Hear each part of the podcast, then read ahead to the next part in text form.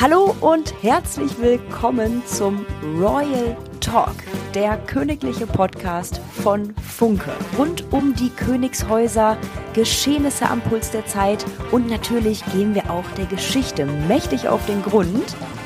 In dieser Folge nehmen wir Sie mit in die Wohnräume der Royals. Wir werfen außerdem einen Blick hinter die Schlossmauern und sprechen über Social-Media-Auftritte und decken sogar private Hobbys der Royals auf. Es wird also spannend. Es geht um ein paar verrückte Vögel, die Puzzle-Leidenschaft eines älteren Ehepaars, wie die Royals quasi Paparazzi abgeschafft haben und noch mehr ganz private Einblicke. Wie das im britischen Königshaus alles zusammenhängt, erfahren Sie im Laufe der Folge. Also unbedingt dranbleiben. Mein Name ist Julia Krüsemann und damit es auch direkt losgehen kann, sende ich liebe Grüße rüber ans andere Mikrofon. Da sitzt nämlich mein Kollege und Royal-Experte Andy Englert. Hallo Andy. Hallo Julia. Hallo liebe Zuhörerinnen und Zuhörer. Andy, wir stehen jetzt vor unserer ersten Folge. Wie aufgeregt bist du? Es hält sich in Grenzen, aber ich bin gespannt, was ich heute loswerden kann. Als mittlerweile 30 Jahre erfahrener Experte für Königshäuser und ihre Geschichten bist du ja schon lange in Übung. Ähm, du selbst bist stellvertretender Chefredakteur der Zeitschriften Frau im Spiegel und Frau im Spiegel Royal. Wenn du die letzten Jahre mal so grob zusammenfassen kannst, wenn man das bei 30 Jahren schafft. Wie würdest du das ähm, tun? Vor 30 Jahren hatten wir gerade das Scheitern der Ehe von Charles und Diana und die etwas später folgende Scheidung. Und das war eigentlich so ein bisschen die Zeitenwende, weil diese Ehe war eigentlich ein arrangierter Blödsinn, um es mal deutlich zu sagen, die keinem wirklich Glück gebracht hat. Royales Lexikon. Was bedeutet eigentlich? Annus horribilis. 1992 war ein Schicksalsjahr für die britische Krone voller Skandale und Dramen. Ein großes Feuer zerstörte Windsor Castle in weiten Teilen. Prinz Andrew, der zweite Sohn der Queen, trennte sich. Die Scheidung von Prinzessin Anne wurde rechtskräftig. Am 9. Dezember schließlich sahen sich Charles und Diana gezwungen, offiziell ihre Trennung bekannt zu geben. Ungewohnt privat bewertete die Queen in einer Rede anlässlich ihres 40-jährigen Thronjubiläums das Jahr 1992 als schreckliches Jahr. Damals war es ja so, Charles musste Diana quasi heiraten, obwohl er damals schon Camilla wollte.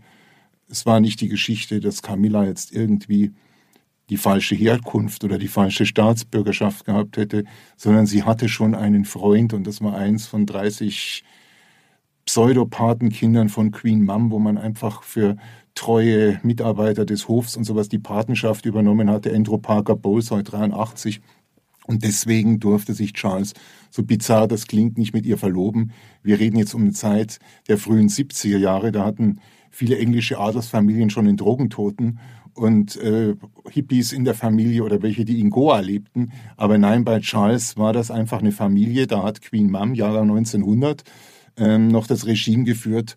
Und das war im Prinzip die letzte, wenn man so möchte, Ehe, die irgendwie von Order des Königshauses geschlossen wurde. Und danach kam einfach das, was wir heute haben. Alle haben nach London geschaut und haben gesagt, so funktioniert es nicht mehr. Und schlussendlich hat man dann geheiratet, wen man wollte. Heiraten, wen man will. Das hat Prince Harry ja ganz gut bewiesen mit seiner Heirat mit Meghan. Was denkst du, ist der Grund dafür, warum gerade das britische Königshaus so interessant für die Gesellschaft ist? Naja, es fängt schon mal an, wenn man irgendwo in Europa und in ganz vielen anderen Ländern der Welt eine Fremdsprache lernt, dann ist das zu 95 Prozent Englisch und Tendenz immer weiter zunehmend. Dann ist es zum Beispiel auch, wenn wir jetzt mal auf Deutschland schauen oder Österreich und die Schweiz, es gibt so Städte, wo man dann irgendwann mal gewesen ist, die meisten Leute schon sehr jung. Da gehört Paris dazu, da gehört London dazu, da gehört Wien dazu, Berlin, das sind so etwa diese Mussstädte in Europa. Äh, die anderen Städte haben zwar eine königliche Geschichte, aber in äh, London ist das Königshaus halt extrem präsent. Der Buckingham Palast steht mitten in der Stadt. Man sieht da äh, die Leibgarden stehen mit den Bärenfellmützen. Dann ist der Kensington Palast da. Du hast zahlreiche Monumente. Und man muss natürlich auch sagen, das britische Königshaus hat in den letzten Jahrzehnten einfach auch alles geliefert, was man, man hat ja auch dann etwas frei interpretiert die Serie The Crown draus gemacht, ähm, erforderlich ist. Du hast alle Generationen, du hast Liebe und Leid, gescheiterte Ehen, du hast immer wieder Kinder, äh, die geboren worden sind, du hast immer wieder Hochzeiten gehabt, du hattest auch, das ist neu gewesen, Scheidungen. Außer Prinz Edward ist ja keins der vier Kinder der Queen ähm, mehr in der ersten Ehe verheiratet. Das sind all diese ganzen Ingredienzien und du hast vor allem auch ein entsprechendes Surrounding mit Buckingham Palace, mit Windsor Castle. Das sieht schon so aus, wie man sich eine Burg oder ein Schloss vorstellt. Also da ist einfach alles dabei und es ist halt einfach das, ich sage mal, territorial größte, politisch und militärisch sicher bedeutendste Land in Europa, das noch eine Monarchie hat. Kann man sagen, wenn man jetzt auf das britische Königshaus schaut, du hast es gesagt, ähm, es steht da, man kann es sich als normaler Fußgänger in der Fußgängerzone anschauen. Kann man das auch über die anderen Königshäuser sagen? Ich sage jetzt mal als Beispiel, in, das königliche Schloss in Stockholm steht auch mitten in Stockholm. Äh, und da äh, kann man auch in den Schlossshop gehen, der ist genauso gut sortiert, wenn auch nicht so groß wie in den britischen Schlössern. Da gibt's auch immer Besichtigungsmöglichkeiten in einer gewissen Form. Da sind natürlich auch genauso wie im Buckingham Palast Privaträume und auch Büros des Königspaars und wichtiger Angestellter und auch weiterer Mitglieder der Familie, je nachdem, noch drinnen. Aber man muss halt sagen, die klassische Monarchie für die Menschen in aller Welt, in Europa, ist einfach Großbritannien. Ähm, überall sind Schlösser da, in Brüssel, in äh, den Niederlanden, das ist alles da. Teilweise ist es aber auch bewohnt, ähm, wie gesagt, als Bürositz genutzt. Manches Mal ist es einfach schwieriger. Der Buckingham Palace hat ja zum Beispiel auch einen riesigen Garten oder Park, in den man nur selten reinkommt. Aber man hat das in Großbritannien einfach auch sehr gut verstanden, das zu vermarkten. Was ist dein persönlicher Eindruck vom britischen Königshaus? Du selbst warst ja einige, viele Male dort vor Ort, bist durch die Räume gelaufen und hast sogar mal König Charles persönlich getroffen. Ich kann mich erinnern, Anfang der 90er Jahre war das eine Sensation, als einige wenige Räume des Buckingham Palasts zugänglich waren. Und da sind Leute wirklich aus Deutschland rübergefahren. Ich kannte damals einige, die haben sich da vier Stunden angeschaut, um da einige Räume zu besichtigen. Ähm, und mittlerweile ist es so, also da wird ja im Moment saniert. Charles hat gesagt, na ja, er behält, das sind seine eigenen Worte, eine Wohnung über dem Souvenirladen und es wird immer mehr dann museal und so genutzt. Das zeigt aber schon, dass das britische Königshaus diesen Nimbus auch durchaus irgendwo pflegt. Also selbst in den bewohnten Schlössern, die ganz privat waren, wie in Balmoral in Schottland oder in Sandringham in Norfolk, konnte man fast immer rein, wenn die königliche Familie privat nicht da war. Also man hat auch versucht, den großen Unterhalt durch die Eintrittsgelder irgendwo abzufedern. Würdest du sagen, dass das wichtig ist, dass es über diese Führungen hinaus und äh, über die Souvenirshops, die man als Besucher und Besucherin betreten kann, ja, so einen besonderen Mehrwert hat für Gäste, dass ich sag mal, der, dieser dieser königliche oder diese königliche Intimsphäre ja auch irgendwo zugänglich gemacht wird durch solche Möglichkeiten? Also ich sage einmal, was ich zum Beispiel und andere Leute beeindruckend fand. Man konnte durch das Arbeits-Wohnzimmer der Queen in, in Sandringham, wo sie auch meistens Weihnachten verbracht hat und manchmal noch eine Zeit danach, durchgehen. Wie konnte man sich das Wohnzimmer genau vorstellen? War das mehr so königlich wie in den typischen Königsfilmen oder eher modern? Das war, ich sag mal, im Stil der 50er Jahre möbliert, ein großer Fernseher, ein riesiges Kurzwellenradio, ein vergleichsweise spartanischer Schreibtisch und stand hinten in einer Ecke ein Tisch, auf dem Puzzles gelegt wurden. Da hat man erst gedacht, das ist ein Witz. Ne? Das haben die Queen und äh, Prinz Philipp wirklich manches Mal abends gemacht. Was genau puzzelten die Queen? Ähm, wie ich da dort war, hatten sie tausend Teile Schloss Nymphenburg in München ähm, dort liegen. Da konnte man durchgehen und da lag wirklich auch die Fernsehzeitschrift, also die aktuelle und solche Dinge. Das war im Prinzip ein größeres Wohnzimmer eines älteren Paars. So ein Puzzle hinzulegen, sagt ja schon irgendwie viel über Interessen aus und vielleicht auch sogar über die Persönlichkeit. Für mich persönlich wäre es ein komisches Gefühl, wenn fremde Menschen durch das eigene Wohnzimmer laufen würden. Ich denke mal, soweit hat die Queen das auch preisgegeben, weil das schon ein bisschen auch ihrem Branding entsprach. Also wir übertreiben es nicht. Das ist nicht sehr prunkvoll, das ist jetzt nicht sehr protzig.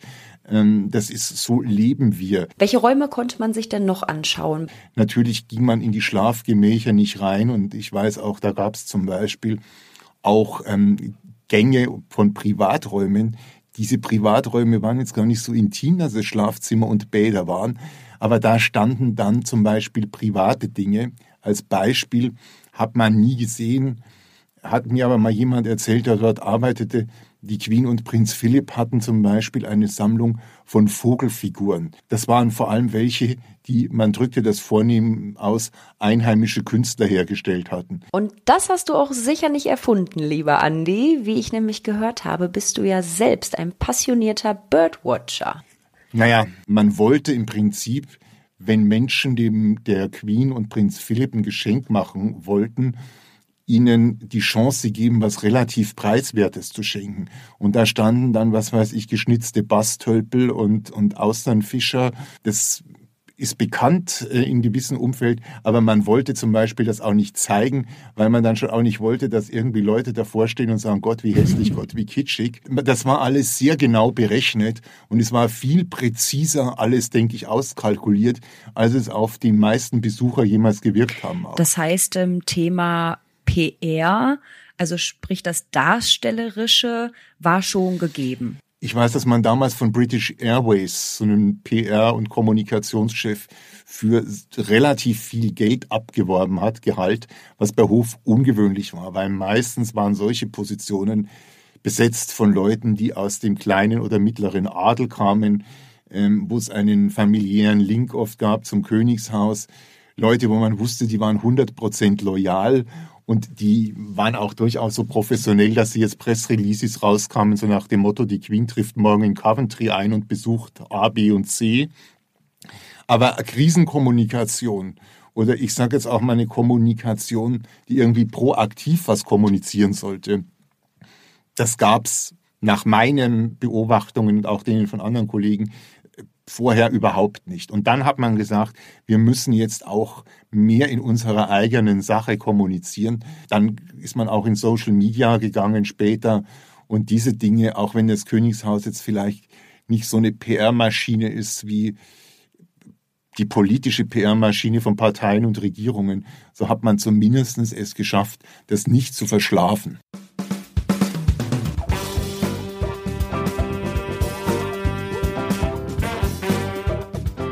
Was würdest du generell sagen, wenn man jetzt auf das Stichwort Kommunikation schaut? Was ist eine gesunde Kommunikation in Sachen Königshaus? Also wie, wie transparent bin ich gegenüber dem, dem Volk und wie viel Privatsphäre behalte ich für mich selber ein? Ich denke, man fuhr am besten, wenn man sich vorher mal Gedanken gemacht hat, welche Rolle spielen schon mal die einzelnen Mitglieder der Familie. Man muss immer sagen, die regierende Monarchin, der regierende Monarch, die nächste und wenn vorhanden auch schon übernächste Generation der Thronfolgerinnen, Thronfolger, die haben sicherlich einen anderen Status und auch eine andere öffentliche Funktion als der Rest der Familie. Man sieht zum Beispiel in, in Großbritannien, es gab Leute wie zum Beispiel Prinzessin Anne, deren erster Sohn zum Beispiel auch das älteste Enkelkind der Queen war. Und äh, dessen Peter Phillips, seine Schwester Sarah, Prinzessin Anne hat sehr, sehr früh entschieden, die bekommen keinen Titel und sie werden auch nicht darauf vorbereitet, royale Aufgaben zu übernehmen. Das war auch relativ clever, weil vielleicht N, die auch selbst eine sparsame Frau ist im Privatleben, äh, sich vielleicht mal ausgerechnet hat, okay, ich habe noch drei Brüder, die in der Thronfolge in dieser Generation noch vor mir stehen. Alle die Kinder und Enkel, die die bekommen, die scheren alle vor mir ein. und äh, irgendwann rutsche ich weiter ab und meine Kinder rutschen auch weiter ab. Und es wäre heute sicher die Diskussion, dass man sagt, ja, Leute, die in der Thronfolge Platz 12, 15, 20 stehen, was haben die für eine Relevanz? Royales Lexikon. Was bedeutet eigentlich? Thronfolge. Unter Thronfolge oder auch Erbfolge versteht man die Übergabe von Rechten und Pflichten durch einen Regierenden an einen Nachfolgenden.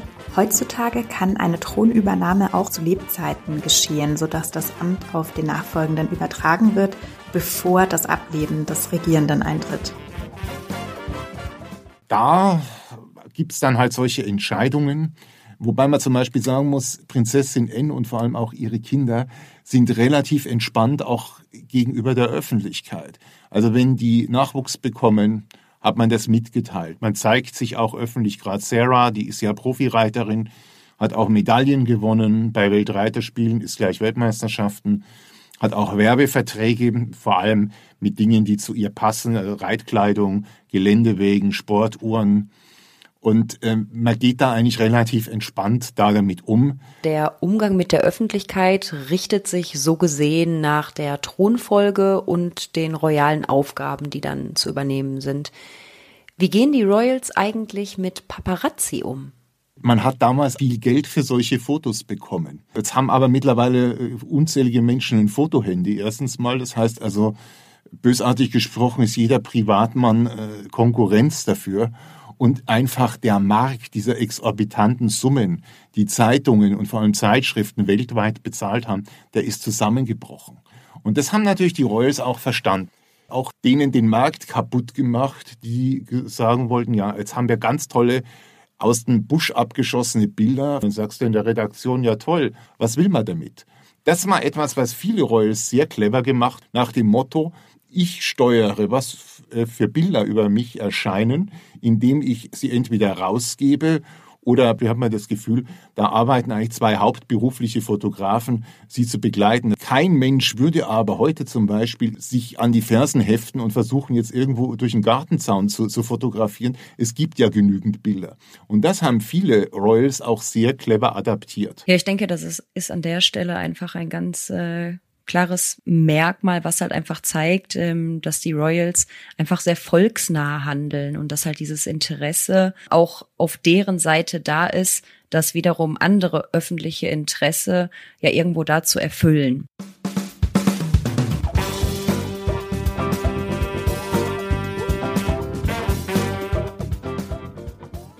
Ich möchte an der Stelle mal einen kleinen Schritt zurückgehen. Wir haben nämlich einmal rumgefragt, was denn so die grundsätzlichen Fragen sind, wenn man sagt, ich möchte jetzt da mal so ein bisschen einsteigen. Was macht eigentlich die Royals prominent? Weil ich meine, wenn ich mir jetzt vorstelle, ich habe einen Sänger oder eine Sängerin, der hat natürlich ganz klar das Merkmal Stimme. Der steht auf Bühnen, der singt, der ist dafür bekannt, da kommen Leute auf Konzerte und da ist ganz klar die Stimme halt ähm, ja das Instrument, sag ich mal. Aber was macht eigentlich ein Royal so prominent? Das ist definitiv die einzige Gattung im Bereich, ich nenne es jetzt mal der Celebrities. Man möge mir das nachsehen, dass ich das jetzt mal so subsumiere, die eine lebenslange Haltbarkeit in Sachen öffentlichen Interesses haben. Wenn zum Beispiel Prinz George in Großbritannien, also der älteste Sohn von William und Kate, oder auch der jüngere Sohn Louis, da wird die Schwangerschaft verkündet, da wird die Geburt erwartet, da gibt es Fotos aus dem Krankenhaus. Wenn die Eltern das erste Mal mit dem Kind das Krankenhaus verlassen, die haben das normalerweise auch dann immer äh, für einen kurzen Fototermin präsentiert. Dann begleitet man das ganze Leben und wenn diese Royals versterben, dann wird auch nochmal darüber berichtet. Es gibt Superstars in der Musik, im Sport, ähm, auch sage ich mal der klassischen Musik, der Bühne, der Oper, die waren, die hat kein Mensch, hat sich für sie interessiert, als sie fünf Jahre alt waren, zehn Jahre, 15 Jahre, außer du warst jetzt ein Kinderstar. Und dann gibt's auch Leute, die, ich nenne das jetzt mal, so eine partielle Berühmtheit waren und die man dann oft 20, 30 Jahre später wenn der Zenit ihrer Karriere weit überschritten ist, nochmal auf so Geschichten, was macht eigentlich die oder der sieht. Bei den Royals ist immer ein gewisses Interesse da. Und selbst wenn sich manche zurückziehen, so wird es immer wieder, wird man sagen, ja, und der ist eigentlich jetzt, ich bin jetzt mal, der betreibt jetzt irgendwo ein Yoga-Studio und äh, der äh, hat sich zurückgezogen und lebt auf einer Karibikinsel und hat dort ein Hotel. Aber das Interesse ist immer irgendwo da. Das macht sicherlich die Royals prominent. Und das ist jetzt bösartig gesagt auch für meine äh, Ausrichtung beruflich natürlich immer eine gewisse Garantie. Du kannst vor 20 Jahren als Musikjournalist ganz heiße Kontakte gehabt haben zu Leuten, die damals ganz oben in der Hitparade standen. Ähm, wenn ich da heute komme, dann landest du genau in diesen Magazinen auf der letzten Seite und die sagen, es ist ja interessant, der kann jetzt auch mal erzählen, manche erinnern sich noch dran. Aber bei Royals bleibt eine gewisse Aktualität immer bestehen, egal wie stark sie in dem königlichen Tagesgeschäft engagiert sind oder auch nicht. Wie ist es eigentlich in Sachen Privatleben, wenn wir jetzt mal so ein bisschen auf den Alltag schauen? Du hattest es gerade so ein bisschen angedeutet. Ich hörte was von Profi-Reit, Sportlerin. Wie sieht eigentlich der Alltag aus und wie viel private Interessen kann ein Royal oder eine Royal verfolgen? Ich denke mal, das liegt auch an den einzelnen Jobs und an den einzelnen Persönlichkeiten. Natürlich ist Charles jetzt König von Großbritannien und Nordirland, wie es genau heißt.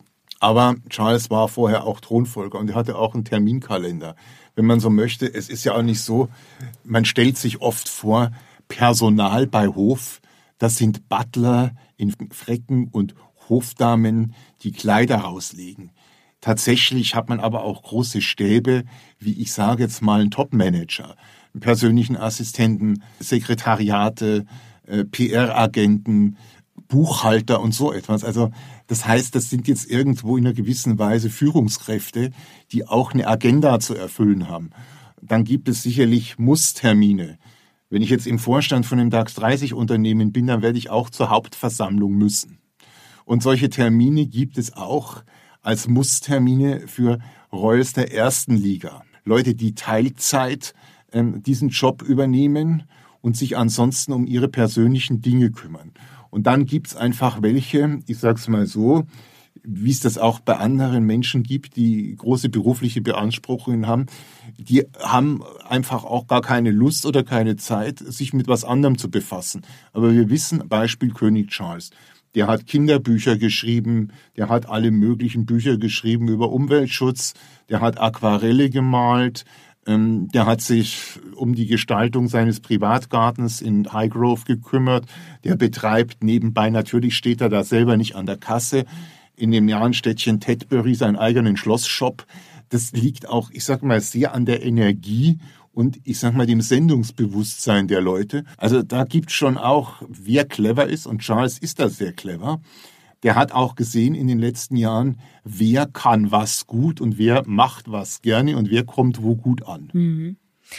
Ja, ich, ich finde das schön und besonders, dass du das sagst, weil ähm, das natürlich auch zeigt, dass die Royals, wie du es ja schon im Vorhinein gesagt hast, ja auch letzten Endes nur Menschen sind, die halt ähm, auch Kinder haben, die auch Ehen führen und die auch ähm, ja in Anführungsstrichen ein, ein ganz normales Leben führen und dann natürlich auch persönlichen Interessen, Hobbys oder halt Jobs nachgehen.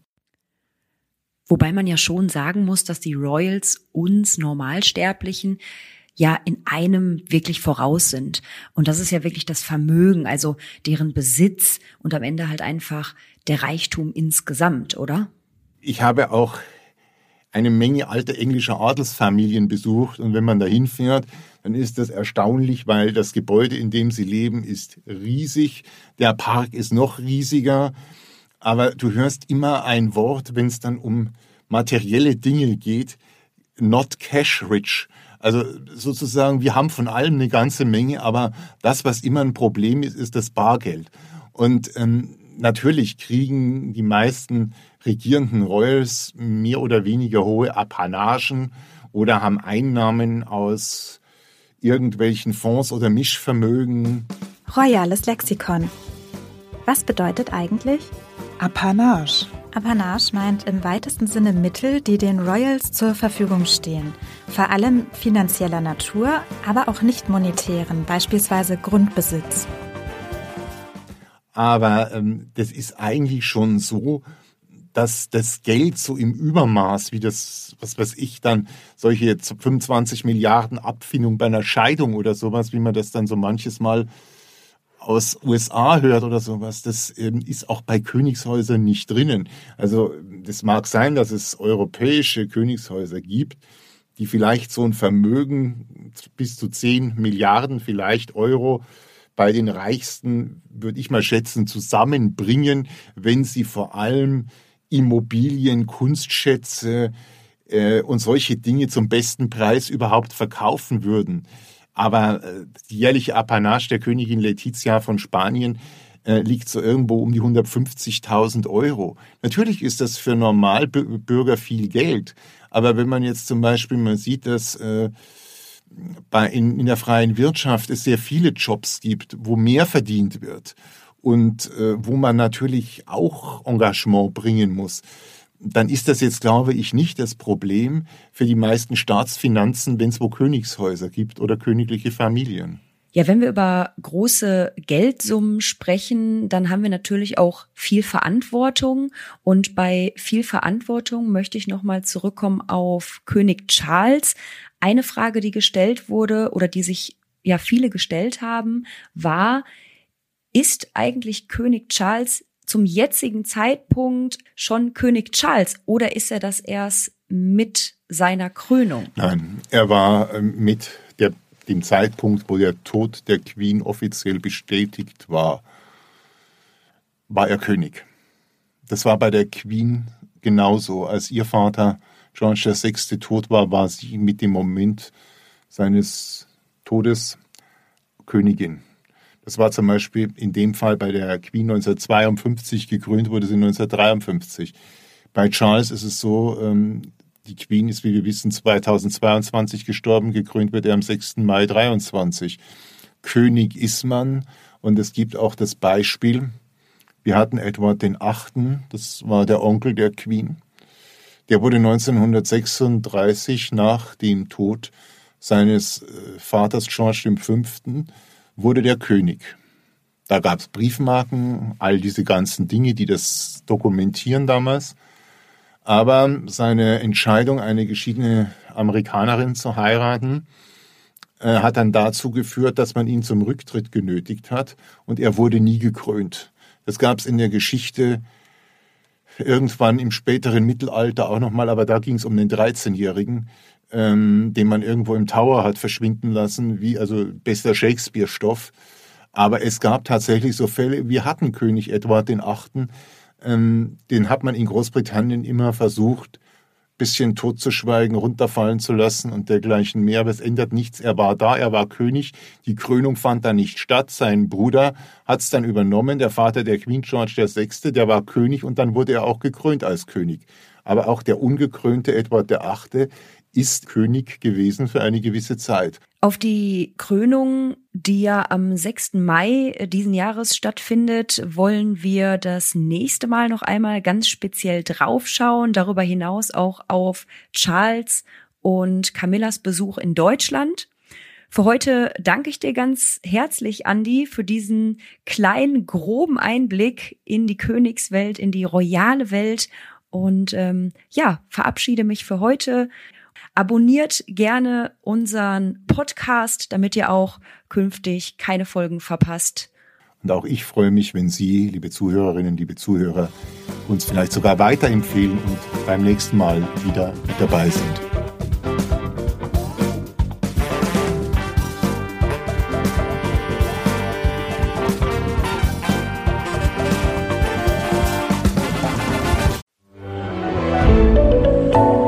Podcast von Funke.